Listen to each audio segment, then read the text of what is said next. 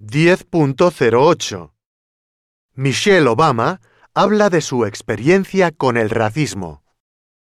La ex primera dama de Estados Unidos, Michelle Obama, reconoció este miércoles ante 8.500 personas durante el 30 aniversario de la Fundación de Mujeres de Colorado en Denver que los insultos racistas la afectaban. Me duele saber que después de ocho años de trabajar duro para mi país, aún hay personas que no me verán por lo que soy, sino simplemente por mi color de piel, dijo. Obama confesó que durante sus años en la Casa Blanca fue víctima en varias ocasiones de insultos racistas. Los insultos que me dolieron fueron justamente los que más intención tenían de hacer daño. Una vez la compararon con un mono. Las referencias a su figura también fueron recurrentes y explicó a la audiencia que le costaba mucho lidiar con ello.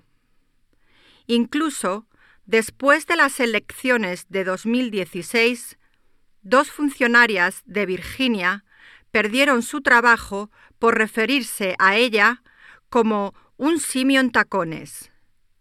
En una publicación en Facebook en la que celebraban el triunfo de Donald Trump.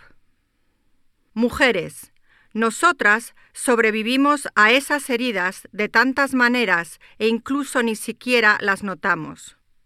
Vivimos con esas pequeñas heridas que sangran día a día. Y aún así seguimos adelante, dijo a las mujeres presentes. Michelle Obama también se manifestó en defensa de las mujeres y el progreso femenino. Soy una mujer fuerte gracias a otras mujeres fuertes. No eres madre sola, ni abuela sola, no luchas sola. A lo largo de los dos periodos que Barack Obama estuvo en el poder, Michelle compartió en varias ocasiones cómo ella y su esposo se enfrentaban a los ataques racistas. Cuando ellos se rebajan, tú actúa de manera digna y respetuosa, dijo en abril de 2016 a los estudiantes de la Universidad del Estado de Jackson. Esa es la decisión que Barack y yo tomamos.